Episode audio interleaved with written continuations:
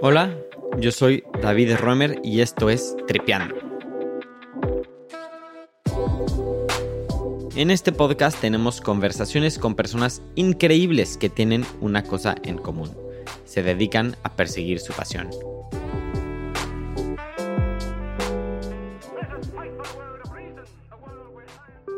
En esta ocasión me senté a platicar con Jorge y Rodrigo Mikaido. Jorge es director general y Rodrigo es Head of Growth dentro de Aromaria, una empresa que ha llegado a disrumpir con la industria de la perfumería. Aromaria es una empresa familiar fundada hace pocos años por Patricia Mikaido, la mamá de Jorge y Rodrigo. Patricia estaba escribiendo una novela sobre una mujer que buscaba ser perfumera pero había perdido el olfato. Y al adentrarse profundamente al mundo de la perfumería, se dio cuenta de que había una oportunidad para crear una empresa mexicana dedicada a las fragancias, tanto para casas como para hoteles y empresas de hospitalidad. En este episodio, Jorge y Rodrigo me platican sobre cómo llegaron a adentrarse en la visión que tuvo su mamá, los retos que trajo el COVID para Aromaria y cómo puede una empresa dedicada a los aromas innovar y disrumpir un mercado que literalmente lleva siglos siendo igual. Además de todo, conozco a Rodrigo y a Jorge desde hace mucho tiempo y me dio mucho gusto poder platicar con ellos sobre su visión para adelante. Es con mucha emoción que te dejo con Rodrigo y Jorge Nikaido.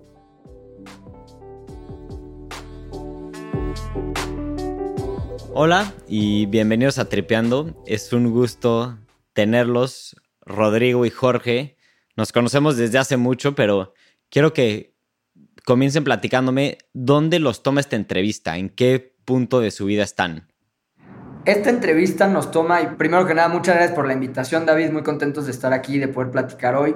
Esta entrevista nos agarra en un punto crítico para nosotros, estamos en un punto de expansión en un punto catalizador para la transformación de nuestra empresa y en un punto donde estamos justamente empezando un proceso de expansión internacional. Nos vamos el sábado a Londres y vamos a estar tres meses por allá para abrir nuestra primera oficina fuera del país. Entonces nos agarra muy emocionados, muy contentos y muy esperanzados de todo lo que se viene en el futuro. Rodrigo, sé que Aromaria es una empresa que muy lindamente es familiar. Empezó con tu mamá y están tanto tú como tu hermano Jorge. Cuéntame la historia de Aromaria, ¿cómo arrancó? La historia de Aromaria es muy interesante, yo creo que hay diferentes partes a la historia. Empieza cuando mi mamá estaba haciendo un doctorado en literatura, estaba escribiendo una novela sobre una perfumista y esta perfumista era la mejor perfumista del mundo y por falta de creatividad y por falta de libertad en su trabajo, por trabajar con las mejores marcas del mundo, le pasa algo que se llama anosmia psicológica, que es cuando dejas de oler por un tema psicológico, por estrés, y puedes perder cualquier sentido. Entonces esta perfumista viajaba mucho a Grasse, a Francia, que es la meca de la perfumería, a tratar de reconectar con ella, donde aprendió este arte de su abuelo, y tratar de recobrar el olfato. Entonces mi mamá viajaba muchísimo a Francia a inspirarse, a conocer el mundo y ahí empezó a conocer a personas claves dentro de la industria, que es una industria muy difícil de penetrar, y empezó a platicar con ellos y surgió la idea de Aromaria un poco como un passion project, como pasión sobre los aromas y la historia que había ella escrito y un poquito la historia que empezó a escribir empezó a convertirse un poco en realidad en algunos aspectos. Y bueno, nos absorbió a mí y a Jorge muy orgánicamente a raíz de la pandemia. Mi hermano estaba en Londres trabajando en una empresa de tecnología, yo estaba estudiando la carrera en Londres igual, regresamos en el COVID y como te digo, nos absorbió súper orgánicamente y solitos creo que nos dimos cuenta que lo que estábamos haciendo aquí nos apasionaba, nos, nos gusta y empezamos a involucrarnos dentro de la empresa y ya llevamos casi tres años trabajando en Aromaria yo. ¿Y me pueden contar por qué es una industria difícil de penetrar?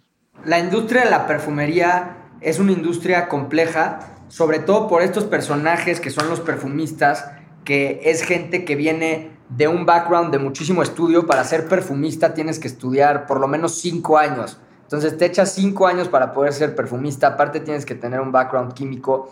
Es una industria que yo podría decir que es un poco elitista, es una industria en donde por lo general se tiene que tener un presupuesto muy alto para poder empezar a innovar y a generar creatividad y sobre todo para poder influenciar estos personajes perfumistas que pasaron grandes periodos de tiempo estudiando y poder lograr tener un say creativo en qué es lo que van a hacer y cómo lo van a hacer y que sobre todo las casas de perfumería más reconocidas te presten atención para hacer algo que valga la pena y algo desde cero y algo nuevo y algo creativo, es algo complicado. Por lo general son proyectos muy grandes que requieren muchísima inversión, muchísimo contactos. Entonces la parte difícil es poder llegar a este nivel y no solo poder llegar, porque a lo mejor el budget y el presupuesto se, se puede conseguir, pero la parte más loca o la parte que más nos gusta es poder trabajar de la mano con estos perfumistas para meter nuestra propia cucharada de creatividad y juntos sacar algo increíble. Trabajamos con algunos de los mejores perfumistas del mundo. Gras, como ya mencionó Rodrigo, es un pueblo en el sur de Francia que es la meca del mundo de la perfumería, donde se origina la perfumería moderna, la alta perfumería moderna, y tienen todo el know-how de más de 300 años de historia y práctica haciendo perfumes en esta región. Y nosotros lo que traemos es una visión diferente, pero que al mismo tiempo logra sacar lo mejor de los dos mundos. Una visión fresca, nueva, creativa, pero manteniéndonos arraigados a los estándares de calidad más altos, a los procesos más altos para crear estos perfumes increíbles, pero de una forma y un twist completamente nuevo. Pero yo creo que también es muy importante agregar que es difícil penetrar la industria al nivel en el que nosotros estamos queriendo penetrarla y lo estamos haciendo ¿Por qué? Porque es muy fácil buscar algún proveedor que haga aromas y hacer tu perfume o hacer tu producto y venderlo. Pues eso cualquiera lo puede hacer con el tipo de producto que sea.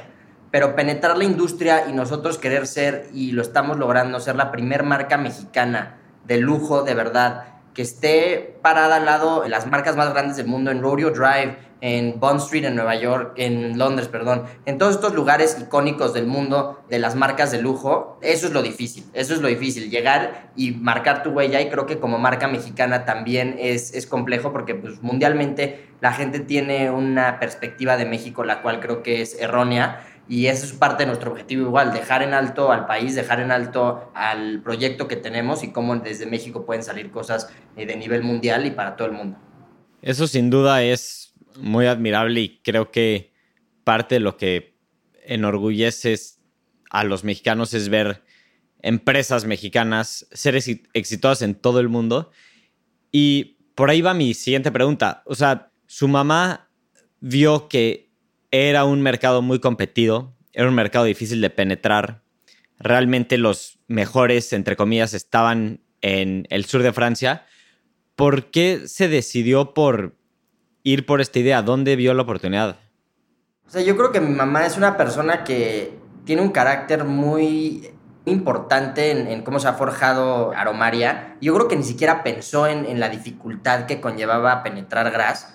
Simplemente ya sabía que ese es el mejor lugar del mundo para la perfumería y ahí llegó por escribir y después empezó a apasionar de este mundo que estaba envolviéndose en todo este mundo y escribiendo e inspirándose y se decidió y yo creo que eso es algo que ha transmitido a tanto mi carácter como el de Jorge, que es una mentalidad de tengo un objetivo y nadie me va a parar hasta que lo consiga. Y fue un proceso tardado y largo donde por varios años antes de que Aromaria ya naciera como tal, tocó muchísimas puertas, recibió muchísimos no, hacer un proyecto a la escala que quieres en este momento y que aparte tú nos digas a nosotros los perfumistas cómo lo quieres hacer y hacer una colección desde cero. Le dijeron muchísimas veces que no se iba a poder y que era mucho más complejo que eso y que no iba por el camino correcto, pero es una mujer muy tenaz y ya como dijo Rodrigo, una vez que tuvo ese objetivo no paró hasta que lo consiguió y pues hoy en día tenemos el, privilegio de poder trabajar con algunas de las mejores casas perfumeras de esta región. Y una vez que se fundó Aromaria y ustedes me cuentan que estaban en distintos lugares de la vida, del planeta, ¿Cómo sucedió que ahora tú, Jorge, eres director de Aromaria y tú, Ro, eres Head of Growth? Pues mira, la verdad es que fue una historia padre que empieza sobre todo como un reto. Aromaria, cuando nosotros entramos, fue a raíz de COVID. Y COVID lo que trajo fue un reto gigantesco, donde en un principio hasta el reto ponía en reto a la empresa, o sea, que la empresa pudiera seguir existiendo. De tal grado era la amenaza de COVID como para muchas empresas, ¿no? Entonces, digo, un poquito, Aromaria tiene dos componentes. Aromaria tiene Aromaria Home, que es todo el concepto de Aromaria como marca directa al consumidor, donde creamos productos innovadores para perfumar y mejorar la vida de la gente día a día. Y esto es principalmente a través de nuestra tienda en línea y nuestras tiendas que tenemos en el Palacio de Hierro y en ciertos retailers a lo largo del país. Y por el otro lado, tenemos Aromaria B2B para negocios, donde lo que hacemos es crear aromas para marcas y crear logos olfativos para empresas. Entonces llega un hotel y nos dice, oye, yo quiero traducirme personalidad a un aroma y nosotros creamos ese aroma y con ese aroma hacemos muchísimas cosas, ¿no? Esto lo doy como preámbulo para contestar mejor tu pregunta. Lo que pasó fue muy interesante. Antes de COVID, Aromaria era 80% o 85% este, B2B la facturación de la empresa dependía casi en su totalidad de nuestro modelo de negocio para empresas. Y pues llega y cuando estamos hablando de B2B estamos hablando que atendemos sobre todo al sector de hospitalidad, hoteles, restaurantes, hoteles de lujo, este sector. Entonces pues obviamente llega COVID y todos estos lugares empiezan a cerrar sus puertas y pues la facturación dependiente de la empresa pues se va al piso porque literalmente estos lugares estaban cerrados, ¿no? Entonces era de ese tamaño el reto y los dos estábamos ya encerrados en una misma casa con nuestros papás, todos juntos, toda la familia juntos en COVID. Y yo creo que teníamos también tal cariño por Aromaria, por ver todo el tiempo y proceso que hubo antes de que se fundara de Research and Development Esfuerzo. Y también pasión porque nos gusta que dijimos, a ver, hay que empezar a meternos más y yo me empecé a meter un poquito como a dar advice y un poquito como advisor. Mi mamá es una mujer súper creativa, súper innovadora, pero yo tengo más el background desde un punto de vista de management y business. Entonces le empecé a ayudar y de empezarle a ayudar, poquito a poquito fue a ayudar más, más, más, más y me metí por completo y fue un poquito este reto de salvar la empresa. Y yo creo que con Rodrigo fue exactamente igual, o sea, lo agarró en la misma época, ¿no?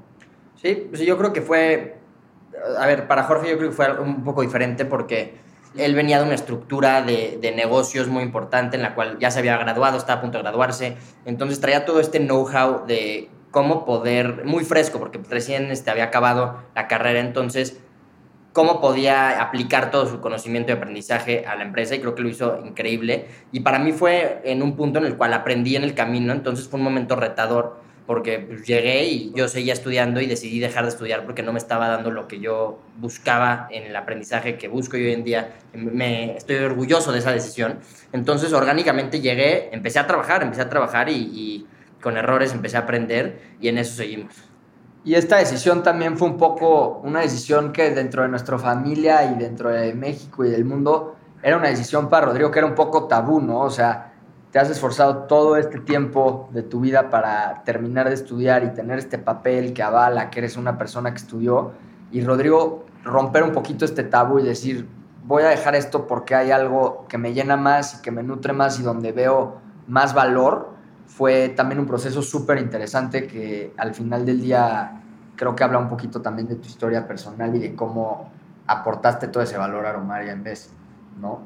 Y pues cuando tomamos toda esta decisión entramos y traemos este reto inmenso de que pues, toda la facturación de empresas se va casi a cero con los primeros meses de COVID, casi todo el primer año.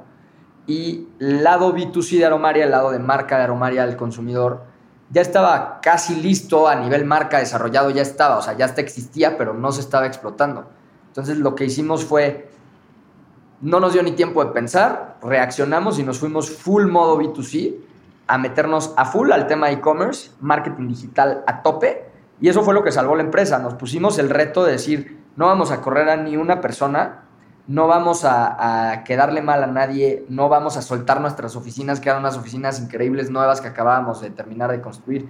Pues nos pusimos todo este reto y, y logramos no correr a nadie, logramos no soltar las oficinas, y cuando acabó este primer año de COVID, nos dimos cuenta que con todo y COVID logramos tener crecimiento contra el año anterior, con todo y COVID y con todo que al principio de COVID no era el tema crecer y tener crecimiento contra el año pasado, esa era la menor de mis preocupaciones. La preocupación era que la empresa quebrara, ¿no? Entonces fue un poquito todo este reto de, para contestar la pregunta otra vez, nos agarra en este punto de entrar a reaccionar y a resolver problemas.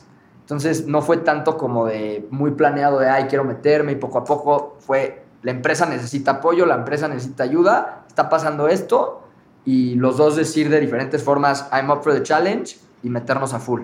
Y pues desde esa decisión hasta ahorita hemos estado metidos al 120% en este negocio y con el propósito de sí tener de verdad una pasión detrás y poder crear una mejora en la vida diaria de las personas a través de los aromas. Entonces un poquito así fue el tema de la decisión para entrar.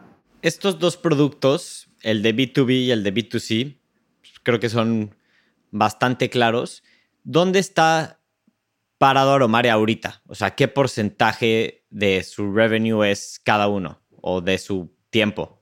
Claro, ahorita está casi 50-50 cuando terminó el tema de COVID, no terminó, pero cuando seguía estando COVID, pero reabrieron los hoteles, la gente empezó a viajar como loca, nuestro brazo B2B pues no se murió, nada más estaba dormido y revivió, pero ya habíamos fortalecido este nuevo brazo B2C. Entonces fue 80 B2B a literal casi 100 B2C en los meses feos de pandemia y luego se empezó a nivelar y las dos ya empezaron a crecer. Y la verdad está muy padre porque hoy en día estamos en un punto en el que estamos casi 50-50 y hay algunos meses hasta que empieza a cambiar un poquito, pero más o menos por ahí va. Y en términos de tiempo, también yo creo que nuestro tiempo está dividido muy equitativamente entre ambas líneas de negocios. siempre vemos Aromaria como un solo negocio, pero pues, tiene estos dos negocios adentro de ella que tienen sus diferentes necesidades, sus diferentes problemáticas, sus diferentes retos. Entonces ha sido un poquito como manejar eso y lograr mantener el crecimiento de, ambos ya a la par. Algo que me interesa es esta parte B2B, que esperaba que fuera menos, pero qué increíble que es el 50% de lo que hace Romaria. Pero me imagino que la mayor competencia que ustedes enfrentan en la parte B2B es que un hotel o un restaurante o una empresa de hospitalidad, como mencionas, Jorge, se decida ir por un aroma que ya exista o que no sea de ellos. ¿Cómo atacan esa parte? ¿Cómo penetran por ahí? Yo creo que, o sea, no de competencia, pero reto. Yo creo que el reto más grande con la parte B2B, más que nada, es educar a los negocios en buscar de verdad un proveedor que tenga la capacidad de dar un servicio como se debe. ¿Por qué lo digo? Porque en México, tristemente, hay muchas empresas que dan un servicio muy malo, un aroma que hace daño y al final un producto que no, no está al nivel de lo que debe de ser ambientar un espacio a través de máquinas de difusión y aroma. Entonces yo creo que es el reto más grande, educar a la gente en B2B que no te tienes que ir con el proveedor más barato que seguramente te va a poner una porquería, pero que de verdad esto es algo que se tiene que hacer de una manera concreta, bien hecha y poder generar una identidad de un negocio a través del aroma. Yo creo que complementando lo que dices de la pregunta de David, porque tiene un componente interesante tu pregunta tenemos también diferentes planes para diferentes tipos de empresas. Entonces también tenemos planes donde puede llegar una empresa más chica y yo le puedo decir, tengo todos estos aromas que ya tengo hechos, no te tengo que hacer uno desde cero y lo puedes usar aunque otras empresas lo usen si quieres. O tengo este aroma que ya está hecho y lo puedes hacer tuyo. Entonces tenemos como muchas formas. Yo siempre digo que el aroma del lado B2B es un poquito como un traje hecho a la medida, ¿no? Y en Aromaria buscamos tener desde el saco que ya está listo en el gancho y te lo llevas y te lo pones directito a la tienda, off the rack, a crear cosas ya mucho más custom made. Y dentro del mundo custom made hay desde mezclar ciertos aromas que ya tenemos para sacar uno nuevo, hasta crear un aroma completamente desde cero en grass desde cero para tener como este aroma completamente custom made. Entonces buscamos ahí adecuarnos a las necesidades de lo que tenga el, cliente y su tamaño y demás. Y si, por ejemplo, un hotel de super lujo, digamos, quiere hacer un aroma de cero, ¿cómo funciona ese proceso? O sea, ¿me pueden dar como el step by step de cómo funciona? Es un proceso súper padre, a mí me encanta donde tiene varios componentes, sobre todo tiene un componente muy interesante de información, donde nosotros nos tenemos que empapar en entender ese hotel como marca y en entender sus objetivos, sus valores, qué quieren lograr, su arquitectura, su diseño, qué quieren transmitir. Y hacemos todo esto a través de cuestionarios, preguntamos hasta si tu aroma fuera una película, cuál sería, y nos empapamos de toda esta información para poder mezclarla y poder crear un aroma que se acople a dos cosas principalmente. Uno, a la marca y a la estrategia de marca. Y dos, también al surrounding. Porque a lo mejor hay un aroma que hace mucho sentido hablando de brand values y de estrategia de marca y demás, pero que no tiene nada que ver con el clima del lugar, la arquitectura del lugar, este, el tamaño. Entonces, todo eso también es importante, ¿no? Porque no puedes poner un aroma que está diseñado para lugares de frío en la nieve en invierno, en una playa, porque no hace para nada sentido y es algo que no jala, ¿no? Entonces, es mezclar estas dos partes de inteligencia de marca con entender en dónde está el lugar y su arquitectura y demás. Y también hay que educar a, la gente que está en el proceso, porque hay veces que puedes llegar con un general manager, por ejemplo, de un hotel, y está en la playa y es un hotel increíble, este, con lugares abiertos, muchísima vegetación, y llega y te dice, no, es que a mí me encanta el aroma a cedro y pino, y así quiero que sea. Pues está padrísimo, pero no podemos meter un aroma de cedro y pino aquí, porque no va, y luego ya llegas con el aroma que de verdad está hecho para ese lugar y lo huelen y entienden por qué no hubiera ido ese, aroma de cedro y pino. Claro, y un poquito ahí, digo, para terminar como el step by step, también es mezclar eso con tener toda una experiencia de catas olfativas donde la gente que va a tomar esta decisión, aparte de darnos toda esta información, tiene que oler. Y entonces les damos a oler miles de cosas para que también a través de su nariz nos digan qué les gusta, qué sienten que tiene que ver con la marca, que ellos la conocen obviamente mejor que nosotros.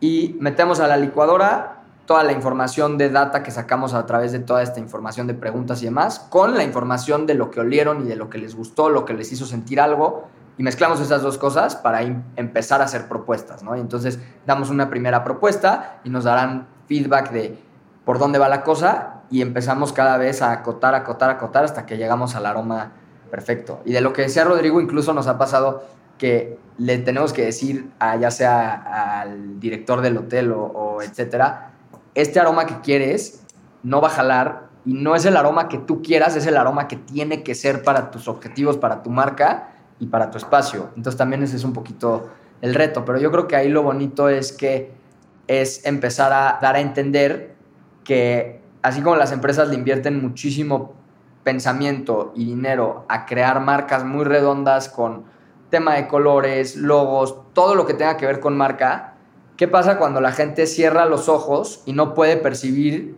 tu marca a través de la vista o incluso la música? Hay jingles, hay cancioncitas, hay lo que sea. Pero ¿qué pasa cuando alguien cierra los ojos y no puede percibir tu marca de esa forma? Entonces, ¿cómo con el olfato, que aparte a, nivel científico es un sentido poderosísimo, cómo podemos ahí también estar generando toda esta conexión emocional de marca y ahí hay todo otro tema de ciencia de lo que hay detrás de eso que es padrísimo. Sí, por ahí creo que justo me interesaría ir. Rodrigo, tú decías esta parte de que, pues de alguna forma se tienen que educar a las marcas, ¿no? En mi experiencia, el olfato o en mi vida no es algo a lo que realmente le ponemos tanta atención de forma consciente, al menos, ¿no? O sea, no te das cuenta de lo que estás oliendo, pero es una parte fundamental del ser humano, es una forma en la que te sientes atraído a otras personas, yo perdí el olfato en el COVID y creo que hasta ese momento me di cuenta que es horrible no tenerlo, ¿no? Pero, ¿cómo haces esta parte de transmitir el valor de tener un excelente olor en tu lugar, en tu empresa o en tu casa o en donde sea? Yo creo que hay, hay varias respuestas a esa pregunta y depende mucho del tipo de negocio. Si me fuera la parte más artística de crear un perfume y crear un aroma para un espacio, es como lo dijo Jorge, y hay una entrevista que hicimos para Architectural Digest muy buena en la que platicamos mucho de esto para que también la busquen, pero la manera en la que yo lo describo siempre es cuando te vistes, ¿no? Hay muchas gentes que tienen muchos perfumes, hay otras que tienen nada más uno, pero se compraron ese perfume por una razón. Entonces, cuando tú llegas, te bañas, te cambias, te peinas y lo último que te pones siempre antes de salir es el perfume. Y es lo mismo con un espacio. Un lugar se tiene que pensar desde un inicio a qué va a oler ese espacio. ¿Por qué? Porque cuando tú estás construyendo un espacio, tiene energía ese lugar. Energéticamente va a hacer que la gente sienta algo. Y los grandes arquitectos han logrado lograr que con una este, exposición arquitectónica puedas sentir frío, calor, miedo, ansiedad, felicidad, etc. Y un aroma también tiene esos impactos. Entonces, si ya estás desarrollando un hotel que le están metiendo millones y millones de dólares para que quede impresionante, que quede increíble, que toda la parte esté cuidada, lo visual, las sillas, el uniforme del staff, etcétera, todo esto, lo que estás haciendo es traer algo a la vida. O sea, estás trayendo un proyecto que le puedes poner como quieras, el nombre que le pongas al hotel, pero ese nombre va a cobrar vida y eso va a estar lleno de vida, de gente que lo visite, etcétera. Entonces, poderle dar vida a algo es tener a todos los sentidos, como también dijo Jorge. Entonces, entender que para que de verdad cobre vida, necesitamos crear un aroma que tenga y exprese todos estos componentes cuando lo estén diseñando. está súper interesante eso y sé que ustedes también dentro de Aromaria están muy metidos en la parte de innovación, de crear nuevos conceptos. ¿Me pueden platicar más sobre eso? Yo creo que innovamos en todos los aspectos en los que estamos. Como lo dijo Jorge, o sea, Francia y Gras, etcétera, la perfumería lleva existiendo muchísimo tiempo y de hecho empezó para ponerle aroma a los guantes de piel de la gente eh, hace muchos años porque olían mal. O sea, cuando tú te ponías un guante y le hacían un, guante a la nobleza, etcétera, pues olían a, muerto, a, cadáver. ¿No? De vaca. Entonces le ponían perfume a este tipo de cosas. Entonces yo creo que desde ahí empezó a innovar y en algunos aspectos creo que se ha estancado y en algunos otros hay innovaciones increíbles en el mundo de la perfumería. Nuestro objetivo y en Aromaria y nuestra innovación es innovar en absolutamente todo lo que hagamos, ya sea B2B o B2C, y que siempre esté de la mano de nuestro propósito, que es mejorar la vida de la gente a través de los aromas. No somos una empresa de lujo y listo, somos una empresa de lifestyle. Nuestro objetivo es que tú puedas encontrar dentro de toda la gama de productos que tengamos qué y cuál de ellos te puede ayudar a mejorar tu vida y tu día en diferentes momentos. Por ejemplo, yo me despierto y pongo un room spray en la regadera, o si te vas a ir a dormir y quieres prender un incienso y meditar, o si estás trabajando, quieres prender una vela, ya son las 6 de la tarde, ya vas trabajando todo el día, se está metiendo el sol y prendes esa vela que te va a dar ese boost, ese conforte que estás trabajando y estás en un lugar cómodo.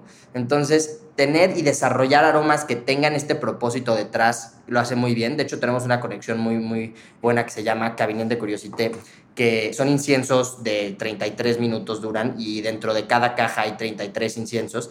Y el marketing y todo el detrás de ese producto le pusimos, you have 33 minutes, make them count. Tienes 33 minutos, haz que cuenten.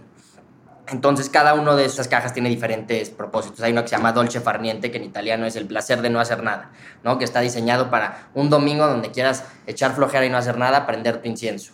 Hay otro que se llama Cigar Club, que está hecho para fumarte un puro y tal vez tomarte un whisky. ¿No? Hay otro que se llama Je t'aime, que es Te amo en francés, que está hecho para una cena romántica. Entonces, ¿cómo podemos innovar? No solo en el producto, porque también innovamos mucho en el producto, como nuestro incienso gigante que mide 1.2 metros, es un incienso que nadie más tiene, tenemos en Aromaria la exclusividad de ese producto y el diseño que desarrollamos nosotros, y usualmente un incienso tiene de una a dos notas de aroma, estos inciensos tienen más de 38 notas de aroma, el complejo aroma que podamos crear para alguna marca o simplemente nuestra colección, lo solidificamos y creamos este incienso gigante de 1.2 metros, que en algunos casos dura hasta 12 horas prendido, depende de dónde, dónde estés. Entonces, sí, innovar creo que está muy, muy, muy marcado en los valores de la marca y es donde siempre estamos tratando de movernos hacia la innovación.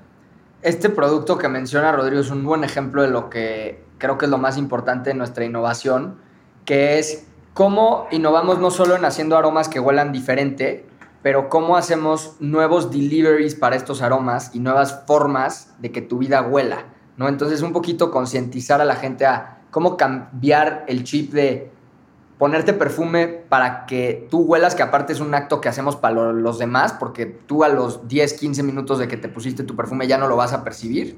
Es un acto más para que los demás sepan que hueles bien y que tú huelas bien. Y cómo pasar a que tu vida huela bien, y ahí es donde entra la innovación, cómo hacer productos que no existían antes para que el aroma se meta a tu vida de formas nuevas a través de productos nuevos. Entonces, por ejemplo, este incienso gigante es un incienso que se diseñó para poder perfumar espacios al aire libre, ¿no? Entonces esa era la innovación. ¿Cómo podemos tener ahora un aroma que te pueda acompañar en tu jardín, en tu terraza, en un rooftop y cómo tener aroma afuera? Y lo que decía Rodrigo es justamente eso, cómo podemos traer aromas a las diferentes actividades que uno hace a lo largo del día y en los diferentes espacios y momentos que uno pasa tiempo por su estilo de vida. Entonces ese es justo el concepto de esta innovación y seguir sacando productos nuevos que sean diferentes, ¿no? O sea, no nada más sacar velas, perfumes, sino sacar productos que sorprendan. Otro gran producto de innovación es una escultura de cerámica, que es una escultura de un nigo y que es una obra de arte por sí sola, pero esta obra de arte, al momento que se hace esta cerámica en el horno, se cose con aroma. Entonces es una obra de arte que huele y que tú la puedes poner en tu escritorio, en tu baño y que está difusando aroma a través de la cerámica y al mismo tiempo es una obra de arte. Entonces este es otro ejemplo. Y así buscar constantemente crear nuevas formas de disfrutar los aromas en tu vida. Es sin duda algo que creo que vale la pena revisar, ¿no? O sea, cómo afecta el olfato durante tu vida, qué es lo que hueles en el día a día. Ser mucho más consciente de eso, porque al final es algo que nos regresa a estar presentes. Quería igual preguntarles, o sea, esta parte de la industria de la perfumería que creo que rara vez alguien habla de ella. ¿Qué hay interesante o qué me pueden contar de esta industria que es tan poco conocida? Yo creo que hay muchísimos datos interesantes. O sea, yo creo que sobre todo el tema es que cada vez más empiezan a sobresalir marcas de nicho que se vuelven fenómenos globales y que se vuelven empresas gigantescas que en algún momento empezaron con perfumería de nicho, creando aromas de muy alta calidad y muy diferentes a lo que había este, allá afuera, ¿no? Hay empresas increíbles que han logrado esto, como Byredo, que es una empresa sueca, este, que es una empresa que se fundó en Nueva York, y todas estas empresas lo que han logrado hacer es empezar con esta perfumería de nicho y transformar eso a seguir siendo perfumería de nicho, pero poder hacer una empresa masiva y una empresa global. Entonces eso es algo súper interesante que ha calentado muchísimo la industria. Y pues datos interesantes de la industria de la perfumería es que muchísimas veces las marcas de lujo, sobre todo de moda, lo que carga estas marcas durante muchas épocas son sus líneas de perfumería. Ha habido varias marcas que en épocas de vacas flacas o hasta incluso en buenas épocas lo que las mantiene y les genera efectivo y los que, lo que les genera este cash flow han sido sus perfumes. Entonces los perfumes sin duda han tenido un rol impresionante en, la expansión de marcas de moda y lujo y este tema de, cómo estas nuevas marcas de nicho que empiezan a, a, salir y a crear estas innovaciones en sus aromas empiezan a expandirse y empiezan a hacer booms que se empiezan a, hacer globales, ¿no? Yo creo que aquí un poquito nuestro rol en la industria es que somos súper diferentes a lo que hay allá afuera y siempre digo que somos, en el mejor sentido de la palabra, un bicho raro porque estamos compitiendo con muchas de estas marcas, pero ahorita por lo pronto no tenemos perfumes de uso personal. Todo nuestro enfoque es para perfumar tus espacios, para perfumar tu vida, para perfumar tu casa, pero al mismo tiempo compitiendo con estas grandes marcas, innovando en categorías de producto que nadie tiene.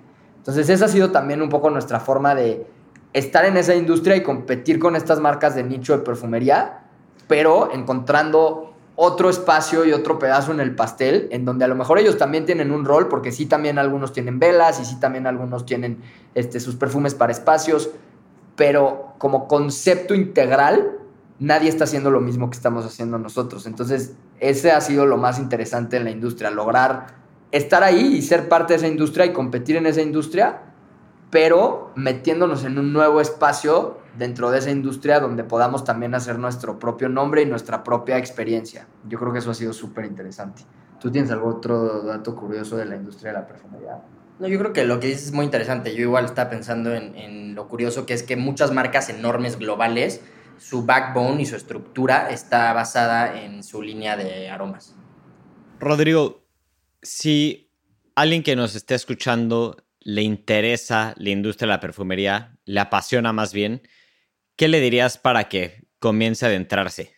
Dependiendo en, qué parte de todo el mundo de la, perfumería lo quiere hacerlo, si quisiera ser una perfumista o un perfumista, por ejemplo, yo le recomendaría poder empezar a, ver la manera de encontrar una escuela de perfumería y empezar a estudiar, porque es un camino largo en el cual sí tienes que ser dedicado, porque pues no es fácil, como dijo Jorge, o sea, hay mucha química detrás, hay muchísimas cosas detrás que se necesitan hacer, porque pues tú ya ves la botella en tu casa con el aroma y pasa mucho con la mayoría de los productos que compramos, ¿no? La computadora, el teléfono, todo lo que tengas, no sabes todo el trabajo que hay detrás para que llegue a ti y un perfume no es la excepción, o un perfume, la cantidad de pruebas que tiene que pasar, temas químicos, la computadora, etcétera, y pues si haces una mezcla mala va, a oler fatal. Entonces, eh, empezar a estudiar y dedicarse, porque es como ser un doctor, o sea, toma tiempo y faltan perfumistas mexicanos. Creo que hoy en día eh, hay eh, uno que otro perfumista mexicano que han hecho cosas increíbles, pero creo que México tiene muchísimo de dónde sacar potencial en la perfumería, especialmente por toda la cantidad de,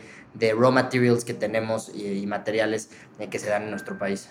Si eres una persona que quiere meterse a este mundo de la perfumería y no necesariamente ser un perfumista y buscar este path de encontrar una escuela de perfumería, ya sea en México y después salir de México a estas grandes escuelas de perfumería, yo creo que el path, y hasta es un, un tema que es hasta una recomendación, no solo para la gente que se quiera meter a nivel laboral o profesional a la industria de la perfumería, pero para la gente que siente que tiene el sentido del olfato muy despierto y lo quiere desarrollar más.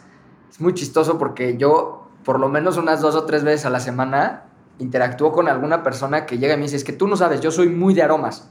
literal así lo dicen y usan las mismas palabras. Me dicen, yo soy muchísimo de aromas, como diciendo como si ellos fueran los raros y, y hubiera poca gente que es muy de aromas y te sorprenderías la cantidad de gente que te dice, yo soy muy de aromas, pero justo como tú decías, que la gente no lo tiene tan consciente en su día a día, sí hay gente que se da más cuenta de esto. Entonces yo ahí lo que recomiendo es empezar a entrenar la nariz y empezar a entrenar la conciencia de estar consciente de qué estás oliendo y qué te está generando.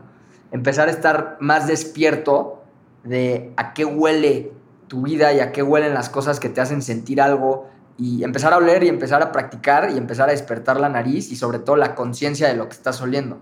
Yo creo que ese es un tip que todos deberíamos de tener porque pues es uno de nuestros principales sentidos para percibir la vida como es y entrenarlo para poder estar más consciente y entenderlo más a fondo, creo que es un súper regalo y es algo que es un proceso por el cual yo sigo pasando cada vez más. No te diría que ya soy el experto, pero es un proceso en el cual estamos pasando en los últimos tres años y cada vez poder entender más a qué huelen las cosas y qué te hacen sentir y qué sentimientos te generan, es como una forma nueva de descubrir cómo vivir, ¿no? Entonces es algo muy bonito.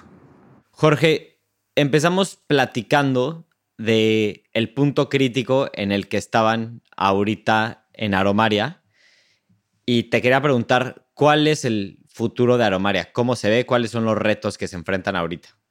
El futuro de Aromaria yo creo que se basa en tres cosas, ¿no? Uno, seguir creciendo en México, seguir teniendo estas bases súper sólidas en México para ambos negocios, B2B y B2C, y poder seguir cimentando nuestro espacio y todo lo que hemos estado haciendo en México y mantener este crecimiento y cada vez mejorar más como empresa en todos los sentidos.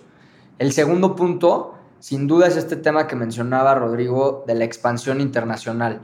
Somos una marca que desde el día uno se diseñó a nivel marca, a nivel concepto, a nivel aromas, para ser una marca mexicana, obviamente, pero que pueda competir en cualquier lugar del mundo.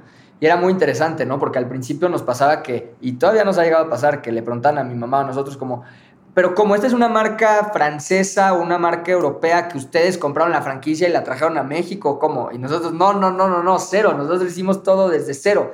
Pero creo que ese, ese punto o esa historia da a notar que es una marca que desde el día uno fue hecha para estar compitiendo en donde sea que la puedas poner en el mundo, ¿no? Entonces, nuestro objetivo es poder poner a México en alto y seguir disrumpiendo la industria de la perfumería a través de nuestra innovación, pero ahora en otros lugares del mundo. Entonces, ahorita vamos a, una etapa fuerte de expansión, principalmente en Europa y en Estados Unidos, y estamos por, por abrir operaciones por allá de una forma más, más formal, lo cual nos tiene muy emocionados. Y pues sí, el futuro Aromaria es esto, ¿no? Poder ser una marca que te puedas encontrar en múltiples lugares del mundo al lado de marcas internacionales este, increíbles, pero saber que es una marca mexicana, ¿no? Y que es una marca que está innovando a nivel no solo nacional, sino a nivel global. Entonces ese sin duda es otro de nuestros grandes objetivos.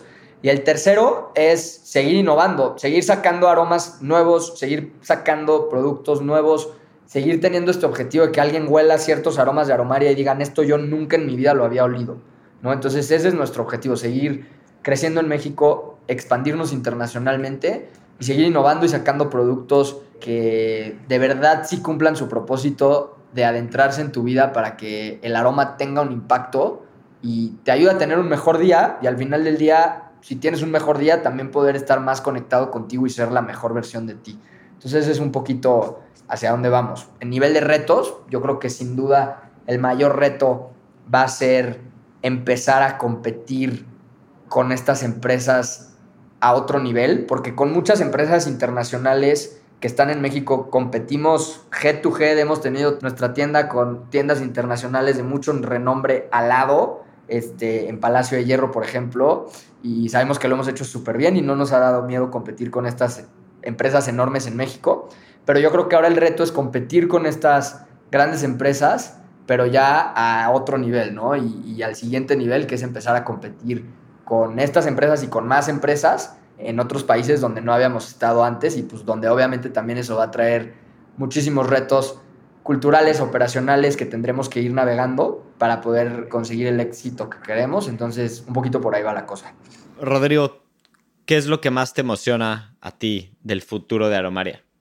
Yo creo que lo que más me emociona honestamente es el desarrollo personal de mi hermano y mío y de mi mamá y de todas las personas que están dentro de Alomaria conforme va creciendo Alomaria, porque nos hemos dado cuenta que va creciendo Alomaria y vamos creciendo nosotros también. Entonces, como dijo Jorge, nuestro objetivo es estar en lo más alto. Entonces, yo creo que lo que más me emociona es ver ese crecimiento global, no solo de Aromaria, también de nosotros como personas y de también de México y la perfumería mexicana, porque nuestro objetivo, y si nos vamos ya al futuro, hablando de los siguientes 10, 15 años, nuestro objetivo es que una vez que nuestra empresa esté bien parada y con las raíces en todo el mundo y teniendo el éxito que, que tendrá, poder también apoyar al crecimiento de la perfumería en México y el desarrollo de, esta industria en nuestro país. Excelente, pues qué increíble plática, el poder de los aromas, sin duda. Y voy a estar dejando los links de Aromaria para que si estás escuchando este episodio, busques la tienda Aromaria, veas lo que están haciendo y también obviamente las redes sociales. Y pues Jorge, Rodrigo, les agradezco muchísimo esta conversación. Ha estado muy interesante y sin duda creo que a todos los que escuchen la van a disfrutar mucho.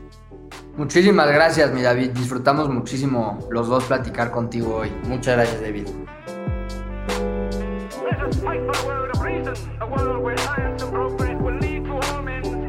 Why don't we crystallize imagination? I have my mind. Mind needs books like a sword needs a whetstone.